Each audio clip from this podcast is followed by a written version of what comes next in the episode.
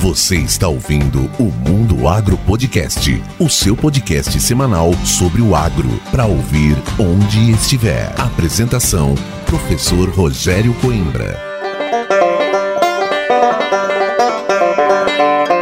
Começa agora mais um episódio do Mundo Agro Podcast, o seu podcast semanal sobre o agro para ouvir onde estiver e quando quiser. No episódio de hoje eu converso com o professor e doutor Wellington Vale, do curso de Engenharia Agrícola da Universidade Federal de Sergipe, e também com a mestranda do Programa de Ciências do Solo da Unesp de Jaboticabal, a Mariana Dias Menezes. Mas o que, que o professor Wellington lá de Sergipe tem a ver com a Mariana que faz mestrado na Unesp Jaboticabal lá em São Paulo? Você já vai entender e ver como o agro está à frente do desenvolvimento tecnológico. Bem, eu não preciso nem falar que o Mundo Agro Podcast está em todas as plataformas. E é por isso que você pode compartilhar o nosso episódio para tornar o agro cada vez mais forte. Faz o seguinte, clica aí no seu agregador de podcast e já compartilha esse episódio para a voz do agro chegar cada vez mais longe. E aproveitando, eu quero convidar você para participar do Mundo Agro Podcast. É isso mesmo. Se você tem uma história bacana e quer compartilhar ela, mande um direct pelo Instagram ou um e-mail para mundoagropodcast@gmail.com. Nos conte um pouco da sua história ligada ao agro e quem sabe você vem gravar conosco aqui na bancada do Mundo Agro Podcast. Estamos esperando você. E é isso aí. Recado dado. Agora vamos chamar os nossos convidados. Sobe o som aí, editor.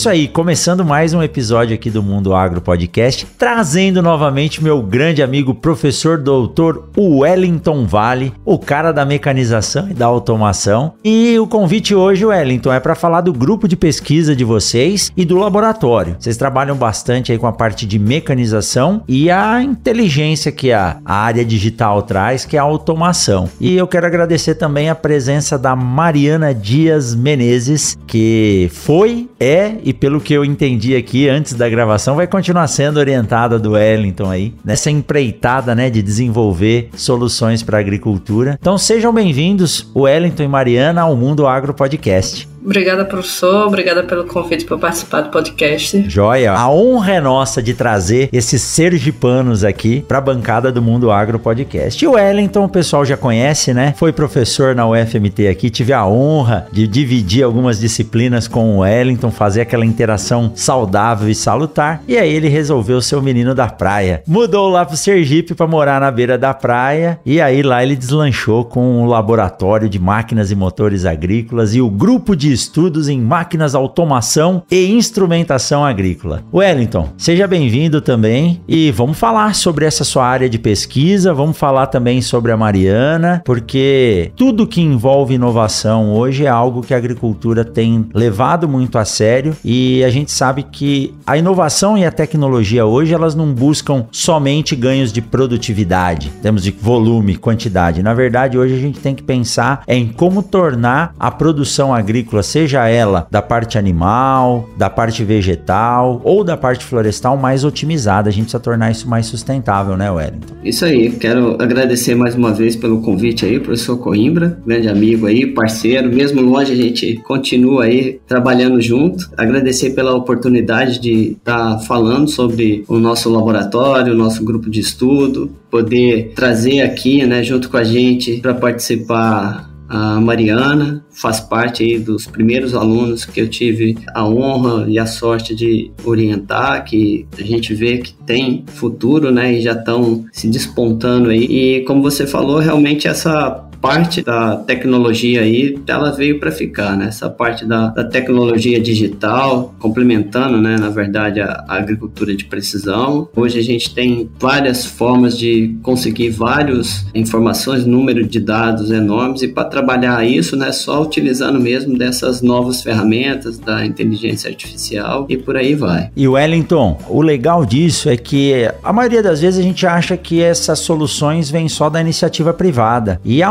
universidade é um ambiente onde a amplitude de pesquisa ela é muito maior. Nós temos aí a, a possibilidade de se reunir em grupos e trabalhar com pesquisas que às vezes para iniciativa privada não é viável fazer isso. E aí, antes da Mariana se apresentar, eu quero que você fale um pouquinho como surgiu essa ideia ou como surgiu o laboratório e o grupo de pesquisa para que vocês pudessem interagir. E eu sei que vocês não ficam somente ligados à agricultura, vocês interagem também lá com o pessoal da parte animal, né, zootecnia, veterinária. Como que surgiu a ideia de criar o laboratório, ou seja, ou se ele já, já estava na universidade, como que vocês otimizaram otimizaram ele e principalmente o grupo de estudos. Bom, o Lamotte ele já existia, né? Quando eu cheguei aqui na UFES, né? O professor Silvestre, que era o chefe do laboratório, Silvestre até formou comigo, é engenheiro agrícola também. E daí a questão de como surgiu o grupo, eu já tinha ideia desde quando eu trabalhava em Sinop. Então, em Sinop eu tive a oportunidade de estar mais próximo dessas tecnologias. Fiz alguns trabalhos com máquinas de colher algodão, soja e já peguei essas máquinas mais modernas com muita tecnologia embarcada e quando eu cheguei aqui em Sergipe, eu falei, falei, pô, tem que continuar, né, o, o trabalho e não existia um grupo de pesquisa com esse foco aqui no curso. E daí é que eu falei, falei, ah, eu vou criar o, o grupo, mas para isso eu precisava dos alunos que tivessem interesse. E aí acabou que a Mariana, o Marvin e o Bruno, eles se interessaram, me procuraram. O Marvin tinha até um projeto que eu lembro até hoje que ele me entregou, eu olhei e falei, é bom, mas eu já tinha umas ideias na cabeça.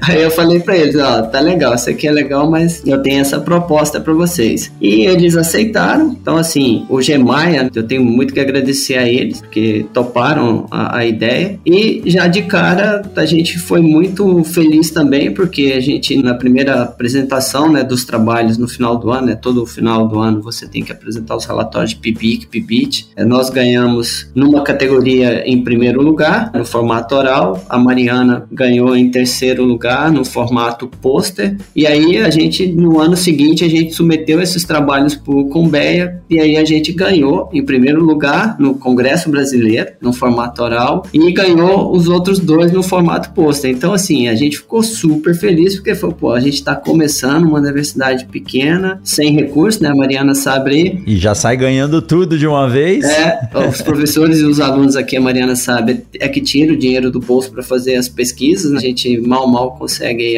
as bolsas para eles, então isso foi muito gratificante. E aí os meninos acho que perceberam que podiam ir mais longe, pegaram gosto pela coisa e foi. Eu acho que a Mariana poderia falar aí também um pouquinho, contar que eu acho legal, que é uma visão diferente do professor. É isso aí, é isso aí. Mariana, então agora vamos lá, né? Hoje você contou aqui antes de começar que você está morando em Jaboticabal, Jabuca, na Unesp, mas iniciou os trabalhos aí na UFS com o professor Wellington então, então conta pra gente, o que, que levou você a trabalhar com essa parte de mecanização, automação, se você fez a graduação aí também e como foi participar, né, dar início aos trabalhos junto a, a um grupo de pesquisa nessa linha. Então, professor, eu formei na UFS também. Eu, quando eu entrei, eu não sabia exatamente qual linha eu ia trabalhar, com extensão, com projeto, então eu meio que fui tentando fazer tudo que a universidade podia me proporcionar para saber o que é que eu gostava. Eu participei de quatro projeto de pesquisa, só que só no terceiro, que foi com o professor Wellington, que eu realmente tomei gosto, que eu vi que eu gostava de pesquisar. Os outros foram muito bons, mas a área em si não tinha me agradado. E eu fui para a área do professor Wellington, na época ele veio com um desafio aí sobre trabalhar com Arduino, e eu detestava programação, mas eu fui porque meus amigos estavam indo assim, disse, não, vamos tentar. Aí eu fui, botei as caras e fui. Isso na Bolsa PIBIC voluntária 2018, 2019. Aí a gente desenvolveu esse grupo, o que foi bem bacana. Acho que foi o PIBIC que eu mais tive tive trabalho, assim, o que a gente realmente teve dor de cabeça, mas foi o que eu mais gostei de participar, não só pelo prêmio que a gente ganhou depois, logicamente que é, é muito gratificante, sim, a gente conseguir essa resposta de tudo que a gente fez, só que eu consegui me desenvolver mesmo, eu me senti realmente entrando numa área que eu gostava na universidade. E aí o professor Wellington ainda me convenceu, eu disse, não, isso é minha última pesquisa, eu vou tirar meu TCC daqui, eu já estava com as matérias terminadas para poder formar, e ele disse, não, vamos tentar um na Embrapa, só que aí você vai ter que ficar um pouquinho aqui mais, vai atrasar o curso. Aí ele falou, falou, já vinha falando sobre questão do mestrado, que eu precisava publicar para poder entrar no edital. Aí eu disse, olha, se deu certo agora, vamos tentar de novo, né, para ver o que, é que vai dar. Aí acabou que eu fiquei um ano na Embrapa, 2019, 2020. Atrasou um pouco por causa da pandemia, logicamente, mas também foi um trabalho muito bom porque eu tive contato com outras áreas que eu não tive a oportunidade na UFES, como o professor falou aí, a gente tem alguns recursos limitados, então a gente fazia o que dava com que o professor cedia pra gente, o professor Wellington, e ia fazendo tudo aquela famosa gambiarra de estudante. Então, quando eu cheguei na Embrapa tinha uma estrutura um pouco melhor, então eu tive acesso a mais conhecimentos de programação, de automação com eletrônica, então fui aprendendo aos poucos a fazer programação em impressão 3D. Aí tudo isso eu aprendi e como tem no GMAI, a gente vai passando tudo que a gente conhece. Então, tudo que eu vou aprendendo, fui passando pro professor, fui tentando ensinar um pouquinho para os alunos para desenvolver o grupo no geral, né? Passar o conhecimento para realmente ser funcional. E hoje, quantos alunos tem no GMAI? É um grupo grande e me diz uma coisa, Wellington, tem uma hierarquia lá dentro ou quando um tá comandando o seu experimento, os outros ajudam e depois se mudar, aí quando o outro tá fazendo experimento, a galera tá toda ajudando, como é que funciona isso? Então, como que funciona? No começo, como eu falei, foi a partir do momento que a gente ganhou os prêmios, aí a gente ficou, aí todo mundo falou, oh, agora todo mundo quer... ganhou notoriedade, né? Quer trabalhar com a gente, né? Mariana sabe, até, até então ninguém mentiu. Mas aí, o que, que, eu fiz? Como a procura aumentou, eu sempre faço assim, eu deixo os alunos que, alguém que demonstra interesse, né? Eu falo, ah, então a gente tem os projetos, vocês podem acompanhar, só que tem que tomar um cuidado, por quê? Porque a gente tem os projetos de PIBIT, que é desenvolvimento de produto para que a gente vai patentear, então isso não pode ter foto, então a pessoa não pode mostrar, né? Então a gente tem um cuidado maior. Mas os do PIBIC é mais tranquilo, então os alunos podem acompanhar e a gente abre edital de seleção seleção. Então hoje eu tenho o Eduardo e o Aguinaldo, dois que são titulares. Esse ano eu estou submetendo mais quatro projetos. Aí a gente tem lá o pessoal que está acompanhando. A expectativa é o quê? De fixo, fixo mesmo, a gente tem dois. Mas tem a expectativa aí de ter mais quatro alunos que eu me propus, né? O grupo tem outros professores, né? Então o professor Mário também vai submeter um projeto. O professor Mário é engenheiro de automação, então é um professor que chegou e, e vai ajudar muito o grupo vai ajudar bastante a gente nessa parte de automação que a gente tem um pouco de dificuldade. Tem o professor Adilson, que vai pegar mais um, então o grupo aos poucos ele vai crescendo e é isso aí. O pessoal que está conduzindo o projeto, eles podem ter auxílio de alguns alunos que se diz interesse, até mesmo porque o cara vai aprender e nos próximos editais que abrir vaga, aí o aluno consegue, aquele que acompanha, né, ele consegue ir bem. E como a Mariana falou, o que, que a gente fez? A gente passou, a gente viu que a gente precisava qualificar mais os nossos alunos ali do laboratório, porque a ideia nossa é isso aí, é ver mais alunos como a Mariana, né, indo fazer mestrado em outros lugares, ou até mesmo já saindo para o mercado. E então a gente dá vários cursos, principalmente voltados para os nossos alunos. Se tem vaga sobrando, outros alunos também podem participar, né? Então a gente dá cursos lá de modelagem, né, de usando o SolidWorks, Fusion, parte de estatística voltado para experimentação, questão de utilizar algumas ferramentas, tipo Zotero e algumas outras aí que ajudam na escrita e tudo mais. Os meninos que fizeram lá os cursos de patente, então eles ministram curso ensinando como que escreve, porque aí a gente é uma forma da gente motivar outros alunos para que eles possam entrar no projeto. E esse lance que a Mariana falou aí da Embrapa foi interessante, que também foi um outro grande projeto que a gente desenvolveu, que ela acabou desenvolvendo um aparelho similar ao GreenSeek lá e por um custo bem mais barato. E ela publicou aí na revista da Unesp. Como ela já queria ir pro mestrado aí, ela falou, professor, já vou mandar lá. Eu falei, manda. E foi aceito, lógico, né? O trabalho muito bem feito. Então, assim, acho que a gente está no caminho certo. Mas o que eu achei bacana é essa relação da troca de informações. Isso é importante, Wellington, porque a gente pode acabar despertando o interesse do aluno que está participando do grupo de pesquisa na docência. E isso tem se tornado cada vez mais raro. Tá difícil a gente conseguir manter um aluno na graduação que tem interesse pela pesquisa, que vai fazer o mestrado, o doutorado, para depois eh, retroalimentar a cadeia de docentes, pesquisadores nas universidades, né? E aí, Mariana, então, antes da gente chegar aí no seu mestrado, essa participação, primeiro como voluntária de iniciação científica, depois como bolsista de iniciação científica, qual foi esse projeto que chamou a sua atenção? Você falou que participou de três projetos de pesquisa, mas esse com o Wellington foi o que te chamou a atenção. Foi o projeto em si, a técnica ou o equipamento ou a metodologia que você desenvolveu, ou foi um todo, né? o ambiente, o grupo de pesquisa e o projeto que te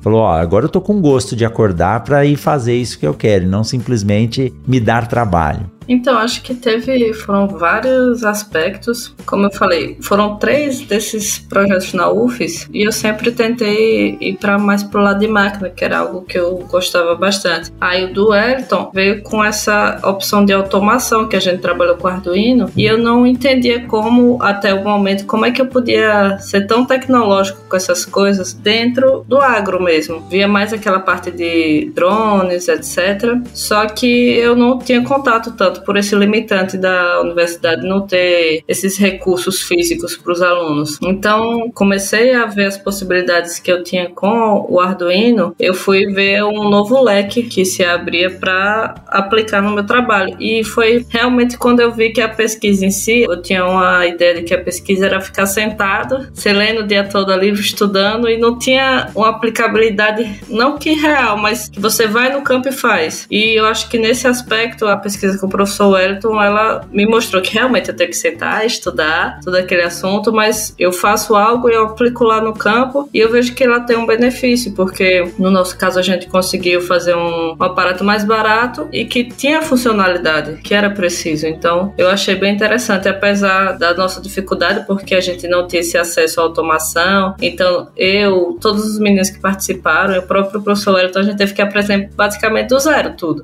Então foi desafiador, mas foi um desafio que eu gostei de participar. E também o grupo em si, acho que foi muito bacana, porque era um grupo de trabalho, de estudo, né? Mas tinha um, uma ambientação de casa mesmo. A gente passava o dia todo fazendo aquilo, mas era algo muito gostoso de estar fazendo. E me diz uma coisa, e o projeto em si? O que, que você desenvolveu? Você falou de programação, né? Meu filho, o menino, ele tá fazendo agora robótica. E aí ele já começa a chegar já com umas ideias. Não, eu consegui hoje programar um servo para mudar de posição ele tem 10 anos só. E a gente ouve, vocês não vocês estão escutando a gente, não estão vendo, mas o Wellington tá mostrando no vídeo aqui. Depois ele vai mandar uma foto dessa pra gente colocar lá no Instagram do Mundo Agro Podcast, desse robozinho que ele tá na mão aí. E o meu filho, o Felipe, ele ele tá lá, tá curtindo demais. E ele falou: "Olha, eu já tô começando a fazer alguma coisa, programar, né, um bracinho de servo para virar para um lado ou para o outro". E o projeto que você desenvolveu, o Arduino é uma tecnologia aberta aí de programação, que ele é um pouco mais simples e tá toda hora evoluindo. Então você consegue fazer vários tipos de programação com ele. O que que você fez especificamente? O que que você desenvolveu? Porque afinal vocês ganharam um prêmio internamente, depois no congresso, então foi alguma coisa inovadora ou alguma base de tecnologia que pode ser depois multiplicada e até patenteada, como o Wellington disse. O que que você fez? Assim como seu filho também, eu iniciei na robótica na escola, no ensino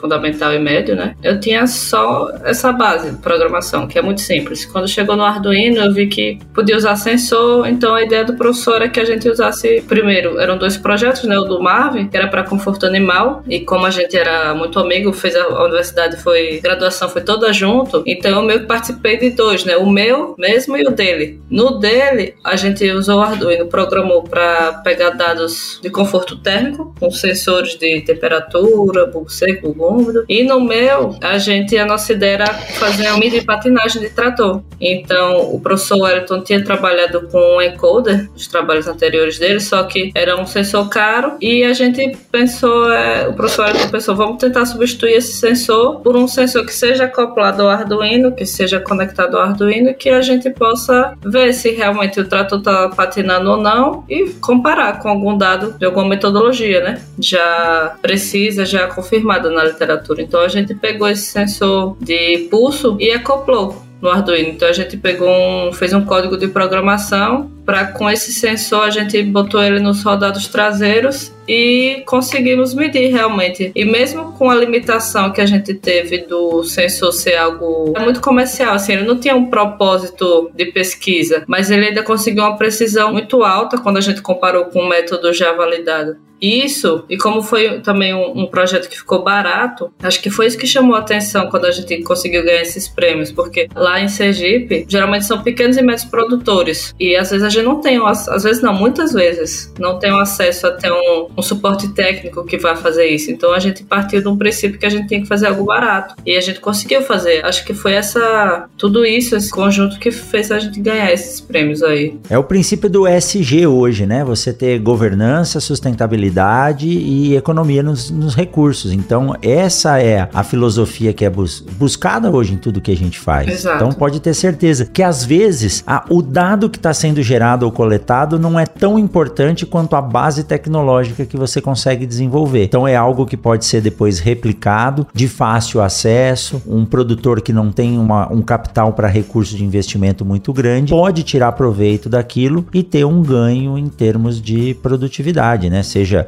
com a máquina, seja com o conforto animal. E tem mais coisa para vir aí, Wellington, nisso aí? Já tem novos alunos no grupo aí desenvolvendo mais coisas? Sim, tem. A gente tem já um protótipo. É de propriedades físicas do grão. Na verdade, é ele mede temperatura, umidade do grão, o volume, né, o peso ali do volume conhecido, que vai dar o hectolitro, entendeu? Ah, perfeito. É, e a gente fez tudo na impressora 3D. Tá, é o que eu ganhei o prêmio agora. É o último prêmio que a gente ganhou. É, isso que eu achei legal. Eu acompanho vocês pelo Instagram e eu vejo que vocês mandam bem na impressora 3D. Eu vi vocês com uma caixinha azul, né, que vocês estavam na mão, e isso deve ter dado uma facilidade tão grande para fazer as coisas. E a impressora 3D já vai na programação também. E quando você tem a possibilidade de fazer do formato que você quer ou da forma que você quer, mesmo que demore um, dois dias para imprimir a peça, mas você tem uma usina dentro de casa fazendo isso com um custo baixo baixo. E isso dá a facilidade de você reproduzir várias vezes até chegar num modelo que possa ser aplicado, né? Isso aí, a, tecnologia FDM, né, que é da impressora 3D, ela abriu um universo aí pra gente, porque se não fosse, a gente não teria como fazer, como você falou. Esse equipamento mesmo, projeto de conforto térmico, a gente tá na terceira versão, né, então vai modelando aí, faz, vai pro campo, aí a gente vê o que que tá legal, o que que não tá, cada tipo de estrutura, o que que tem que mudar, o que que não tem, e essa possibilidade só foi gerada graças a essa tecnologia, que agora né, ela está mais barata. E as grandes empresas, elas também desenvolvem bastante produto também através dessa FDM aí, dessa tecnologia de impressora 3D. A gente já tem alguma, muitas partes de algumas peças que são produzidas dessa forma. Então a gente até terça-feira a gente vai ter um bate-papo aí com um cara que é fera nisso. O Willow ganhou a medalha de ouro, o cara é fera nessa parte de modelagem e dar curso pro pessoal que quer aprender a entrar e empreender nessa área. Bacana demais. Depois vocês passam os dados desse. O podcast ele é atemporal, né? Então quando a gente é, fala amanhã, é vai saber que dia que estão ouvindo isso. Mas você, se ficar um vídeo gravado sobre esse bate-papo, você nos passa que a gente deixa na descrição aqui do episódio para quem está nos ouvindo que possa seguir e acompanhar isso. Mas Wellington, Mariana, olha só que legal como as coisas vão se ligando, né? Então, um conjunto de alunos que tinha vontade de aprender alguma coisa a mais, não ficar somente sentado no banco da faculdade estudando para depois, quando sair para estágio, fazer alguma coisa, e a demanda. Que eu queria perguntar para vocês, nesses trabalhos que vocês têm desenvolvido, em algum momento o produtor rural ou o agro, alguém do setor, buscou vocês para uma solução de baixo custo e fácil aplicabilidade ou vocês viram essa demanda no dia a dia da rotina dos produtores aí de Sergipe? Então, com o trabalho que a gente fez com o professor, eu vi muito ele aplicando isso em produtores na parte do conforto animal, porque a gente em Sergipe tem uma bacia leiteira considerável assim para o estado ainda. Então, essa parte da pesquisa com relação ao conforto animal, acho que é bem solicitada ainda. A nossa com a parte de patinagem, eu acho que é algo mais que fica dentro do meio acadêmico mesmo, que é algo que a gente pode propor para desenvolver os métodos mesmo de análise para os tratores. Com relação à parte comercial, esse eu não sei se o professor teve alguma procura, mas eu vejo aqui no meu convívio do mestrado agora que o grupo daqui também são sempre nesse intuito de você conseguir propor uma metodologia que seja viável para o produtor ir te procurar. A UFES, a Universidade Federal de Sergipe, eu acho que ainda falta um pouco do que eu estou vendo muito aqui, que é esse contato com empresas. O grupo que a gente trabalha agora, ele tem um contato direto com a cooperativa de amendoim daqui de Jabuticabal e eles vêm no primeiro momento o professor Roverson, ele vai lá para divulgar o trabalho e mostrar a aplicabilidade. Depois que os produtores veem que tem aplicabilidade, que isso é benéfico para eles, mostra que dá para ter economia, dá para ter produtividade. Então eles agora procuram, tem meio que um contrato com a gente, com o grupo do professor Rubens. Eles são direto trabalhando junto para poder ter um benefício para ambos, tanto para a universidade quanto para a cooperativa. Bom, a gente, como a Mariana falou aí, a questão do projeto lá para desenvolver o sensor de patinagem, ele foi mais voltado realmente para a parte acadêmica. Ele tem uma aplicabilidade? Tem, porque a ideia nossa aqui é o que? É fazer avaliações a campo, né? E para fazer avaliações a campo, nós vamos precisar de equipamentos que a gente consiga levar. Não tem como você trazer o trator do produtor aqui para mostrar a aplicabilidade, que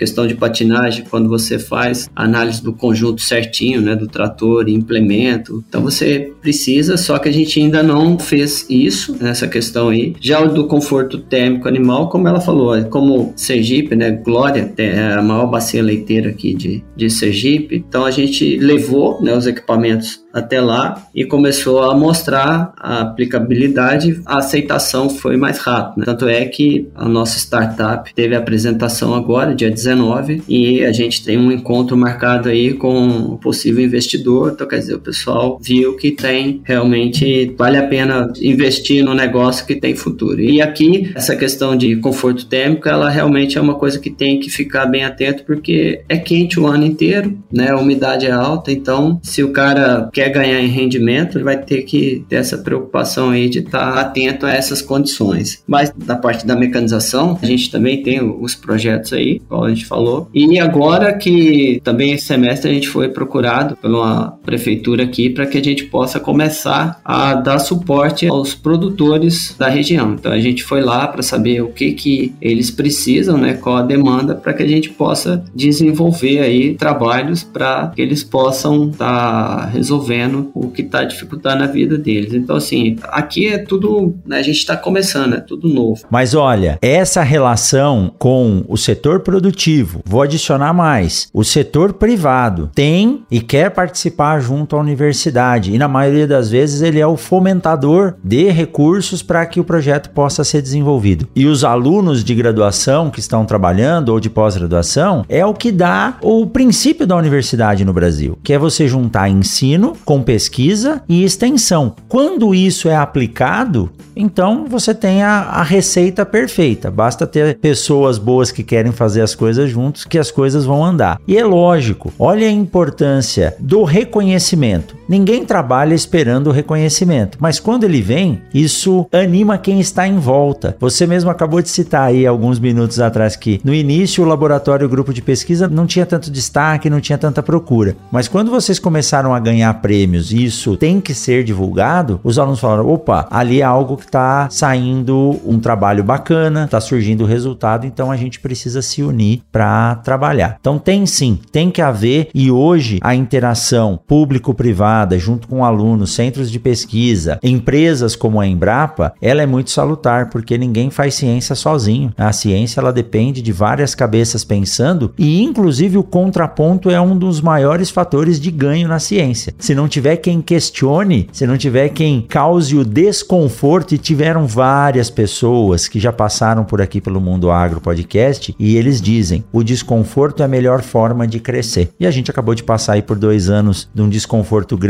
onde muitas tecnologias tinha 10 anos de perspectiva para evolução, estão hoje já em funcionamento em menos de um ano, como a própria vacina, né? É isso aí, muito bacana, muito bacana e que outras universidades vejam e sigam esse exemplo.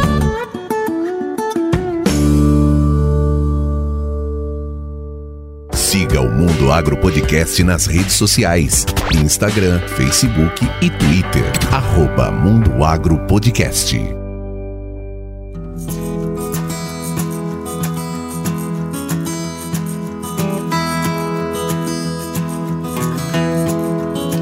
Bom, retomando aqui depois desse rápido intervalo, o Wellington estava ansioso, eu também, eu tenho certeza que você que está ouvindo a gente quer saber o que, que a Mariana está fazendo agora em Jaboticabal. Então vamos entender como que é. Primeiro eu quero saber o que, que fez você sair lá de Sergipe para vir para São Paulo. E segundo, qual que é o projeto que você vai desenvolver aí. Então provavelmente o professor Huverson da Unesp de Jaboticabal deve ter uma interação muito boa e manter, assim como eu mantenho contato com o Wellington, para fazer essa ponte. Foi assim que você chegou aí, Mariana? Sim, sim. O professor Wellington é o culpado disso aí.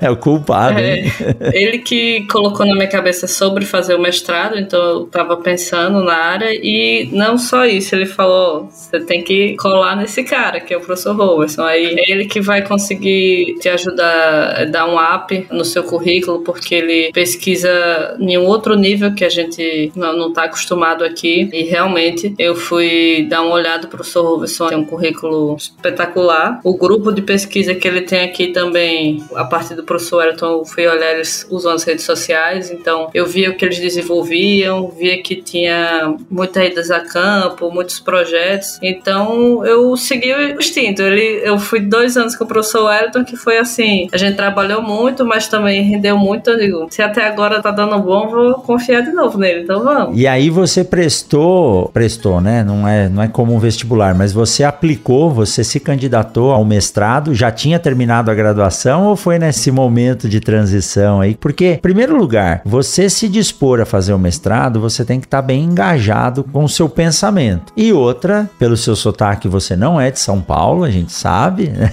você ia sair do Nordeste do Brasil e ia lá para o Sudeste. É uma mudança brusca, né? De cultura, de local, de universidade. É, como foi essa, essa passagem aí? Como como você lidou com isso? Então, eu fiz a submissão para o edital do mestrado, ainda estava terminando a graduação, tanto é que a primeira fase que eu passei do mestrado, que é aquela análise de currículo, eu passei e logo depois eu apresentei o meu TCC, que na banca lá só estava esperando a segunda fase da aprovação. Simplesmente eu, eu, já tinha vontade de mudar, não tinha essa limitação de onde eu vinha, só que fui. E aí saiu o resultado, estava aprovada para lá, falou: bom, agora é só arrumar as malas e ir para Jabuca, para Jabuca Exato. Já tinha esperado um tempo, porque o meu TCC acabou sendo um pouco adiado por causa da pandemia, né? O primeiro período do mestrado eu fiz ainda em Aracaju, foi EAD, só que no segundo período aí eu vim para cá em janeiro agora, e agora é, só saio, acho que depois do doutorado, ou sei lá quando mais. Bom, pelo menos a temperatura nos dois lugares é igual. E aí você disse, Mariana, que com o professor Huverson a linha de trabalho é parecida, mas os focos são diferentes. Você já citou aí a Associação dos Produtores de Amendoim, que é uma região, ainda uma região no centro-oeste do estado de São Paulo, que tem uma tradição agrícola que não seja cana, porque o estado de São Paulo é praticamente tomado por cana, né? E os princípios princípios aí, as linhas de pesquisa são as mesmas? Então, o professor Robertson, ele também trabalha com a parte de mecanização, assim como o professor Wellington, só que ele está mais focado na parte de colheita. Então, a gente faz muitos o grupo, no geral, faz muitos trabalhos ligados a perdas na colheita, com relação à colheita mecanizada. Inclusive, assim como o professor Wellington, o professor Roverson, ele preza que todo mundo que faz parte do grupo, mesmo que não esteja trabalhando na mesma pesquisa, a gente se ajude, né? Para poder todo mundo ir para frente. Então, a gente tem contato com o que eles fazem. Aí, atualmente, eu ajudo o pessoal que trabalha diretamente com amendoim, que eles têm, o professor Roverson propõe metodologias alternativas. Assim como o professor Wellington propôs nas nossas pesquisas, ele faz metodologias alternativas para maturação de amendoim e perdas da colheita. Ele tem muitos orientados, então o que não falta aqui é pesquisa. Bacana, show de bola. É isso aí. E ó, como a influência do orientador, e aí eu falo, o aluno que passa a universidade sem se juntar a um grupo de pesquisa, a uma liga, a um núcleo de estudos, ele acaba ficando muito limitado e ele perde o que é mais importante: o conhecimento, o desenvolvimento pessoal é importantíssimo, mas a rede de comunicação, que hoje todo mundo chama de networking, isso vale muito, vale muito. E eu não estou dizendo assim, ah, eu tenho isso porque eu vou ter influência, o Wellington vai me indicar. Não, os programas eles fazem seleção,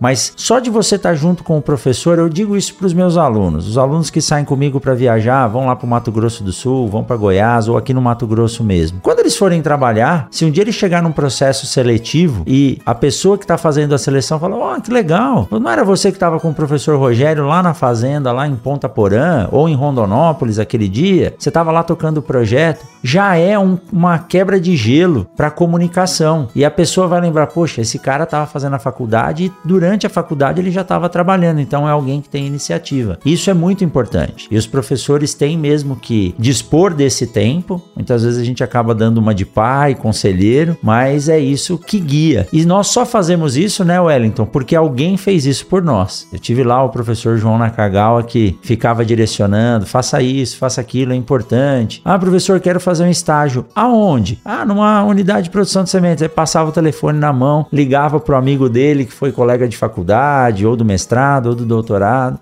Recebe meu aluno aí? Recebo. Então, essa rede de comunicação, tão quanto o conhecimento que você adquire, é importantíssimo. É importantíssimo. Tem que, tem que reunir o pessoal mesmo, viu, Wellington? Tem que juntar essa galera, colocar eles para pensar, colocar para desenvolver, se tornar empreendedores também, além do mestrado e do doutorado, e formar essa rede de amigos. E como disse o professor Ulisses Antoniazzi, que teve no episódio 128, ele contou, né? Falou: ah, minha esposa disse que os meus amigos são todos da área de trabalho, né? Ele só trabalha com os amigos dele, né? Ele falou: não, é que os alunos vieram estudar comigo, se formaram, foram para as empresas e depois continuaram meus amigos. Então é, não sou eu que vou atrás deles, mas eles vieram aqui, gostaram do ambiente e acabaram virando meus amigos. Isso é importante, né, Wellington? Tem que fazer esse papel também. Com certeza. Eu acho que a gente tá aqui, né, para formar profissionais, mas também formar pessoas e que essa ligação ela que seja mais eterna possível, né? Porque aí os os alunos vão, como você falou, trabalhar em vários lugares e a gente vai continuar tendo contato e vai aumentando a sua rede, né? E aí você pode conduzir outros alunos para estágio, para trabalhar, né? Para fazer mestrado e aí essa rede vai crescendo, crescendo e é o que a gente tem de que eu acho que de mais valioso. E aí em todo lugar você ter alguém que você conhece que pode te ajudar ou pode ajudar alguma pessoa que você conhece, daí o trabalho vai vai embora. Eu acho que todo mundo acaba crescendo junto, por isso que eu acho que é, que é importante. Eu digo assim, ó, sozinho você pode ser até mais rápido, mas juntos nós vamos muito Com mais certeza. longe. Então tem que estar tá junto mesmo.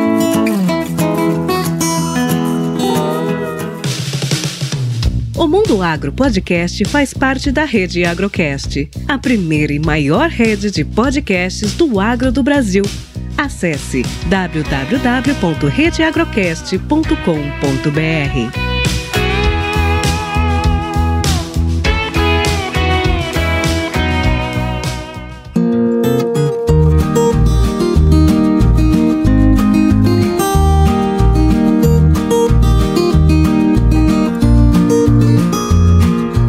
bola, bacana, bacana. A gente nem vê o tempo passar quando fala do que gosta. Não é uma área que eu atuo diretamente, mas durante aqui esse bate-papo eu já mandei uma mensagem pro Wellington aí, então talvez no futuro próximo a gente comece a desenvolver alguma coisa junto que é uma demanda da área do setor de sementes. Pode ser e eu tenho certeza que deve ser algo simples e vocês devem ter a expertise e o recurso tecnológico para fazer isso. E antes de finalizar, Mariana, eu gostaria que você passasse o contato das redes sociais, tanto do grupo de pesquisa quanto do laboratório, porque os alunos que estão aí em Aracaju, que queiram participar, ou até mesmo aluno de outras instituições que queiram entrar em contato com vocês para conhecer melhor, fazer parceria, né, fazer um intercâmbio de grupos de pesquisa, como que eles podem encontrar vocês? Então, professor, lá para a gente poder ter contato com o nosso laboratório da UFS, tem o Insta do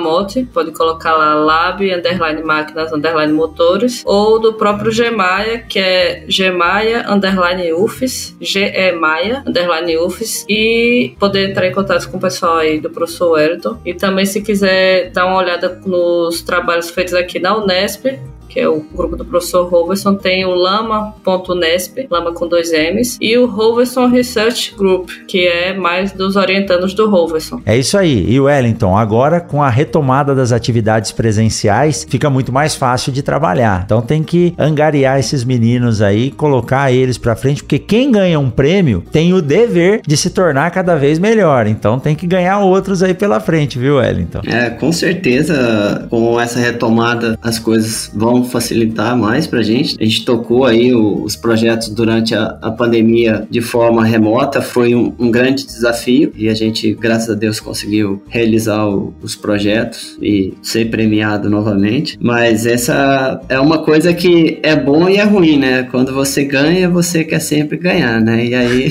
não dá, né? Para ser toda vez o mesmo. É, não vai atingir esse objetivo, mas a volta do presencial, ela realmente é, é muito importante. Voltei a dar aula de, de máquinas, tratores lá no campo rural, é outra coisa, é maravilhoso.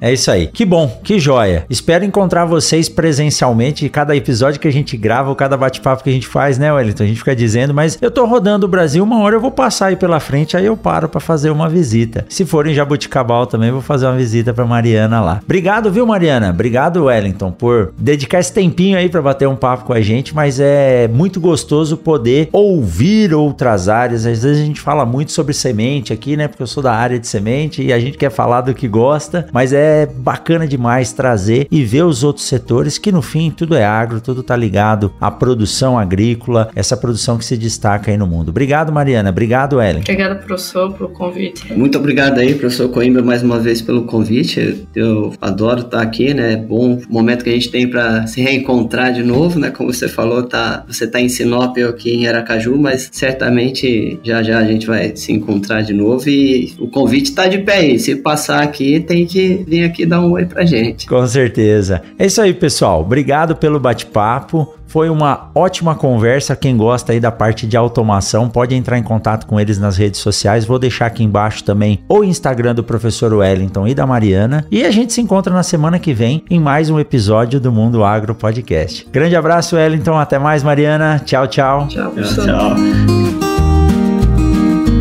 Você acabou de ouvir o Mundo Agro Podcast, o podcast semanal sobre o agro disponível na sua plataforma de áudio preferida. Siga o Mundo Agro Podcast no Spotify ou na Amazon, assine no Apple Podcast e se inscreva no Castbox ou no Google Podcast. E favorite no Deezer, assim você receberá uma notificação a cada novo episódio publicado. Eu sou o professor Rogério Coimbra e encontro você na semana que vem em mais um episódio do Mundo Mundo Agro Podcast.